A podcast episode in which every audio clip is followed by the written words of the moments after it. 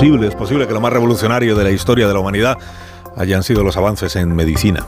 Por ejemplo, la anestesia. Hoy en Historia de, con Javier Cancho, contamos la historia de un viaje en el tiempo médico.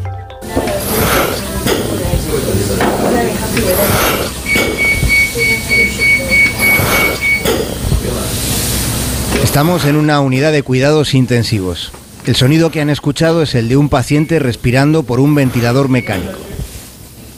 Sin ese mecanismo, el paciente estaría muerto. Ya saben que en este tipo de lugares se atienden casos en situación crítica y cada vez son más los que sobreviven a su estancia en las unidades de cuidados intensivos. Casi el 90% de quienes pasan por la SUCI se convierten en pacientes crónicos.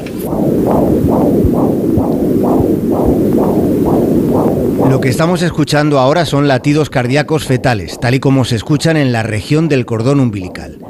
La sanidad ha llegado a ofrecer una atención personalizada incluso antes del nacimiento.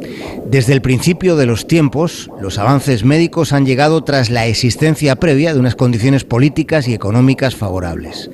En la historia de la curación puede comprobarse que donde hay curiosidad, determinación y aprendizaje es donde siempre permanece la esperanza.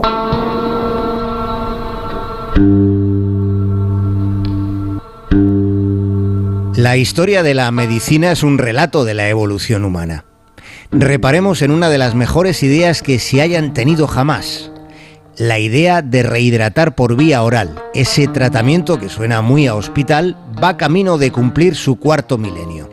Existen manuscritos con 35 siglos de antigüedad que recomiendan administrar una abundante cantidad de agua tibia con sal gorda disuelta y melaza, o agua clara combinada con gachas de arroz.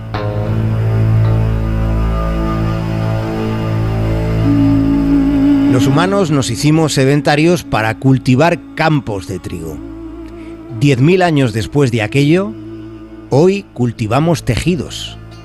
La invención del cultivo de tejidos criados en laboratorio está relacionada con un tercio de los últimos 50 premios Nobel de Medicina.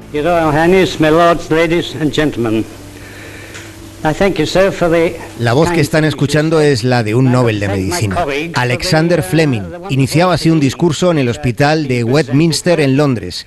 Era el año 1954. Unas décadas antes, hace 100 años, Alexander Fleming le habló al mundo por primera vez del potencial de la penicilina para matar bacterias.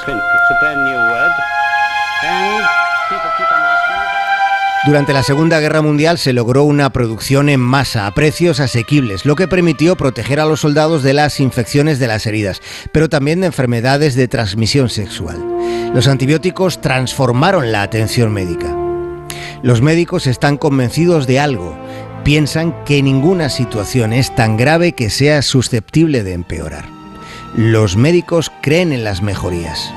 La cuestión es, después de, tanta mejoría, a estas alturas del mundo, ¿Somos demasiados humanos en este planeta? ¿Somos acaso una plaga para la Tierra?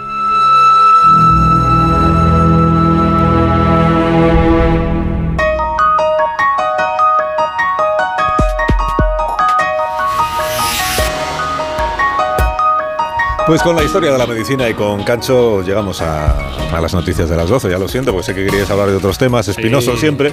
pero si habrá que los introducimos para cuando venga Esther, que seguro que le gustan. Las esponjas, los cepillos de dientes. Esponjas. Bob, esponja. esponja. esponja, sin esponja. Esponjas y Yo me pido Patricio. Ah, no, ese me lo pido yo.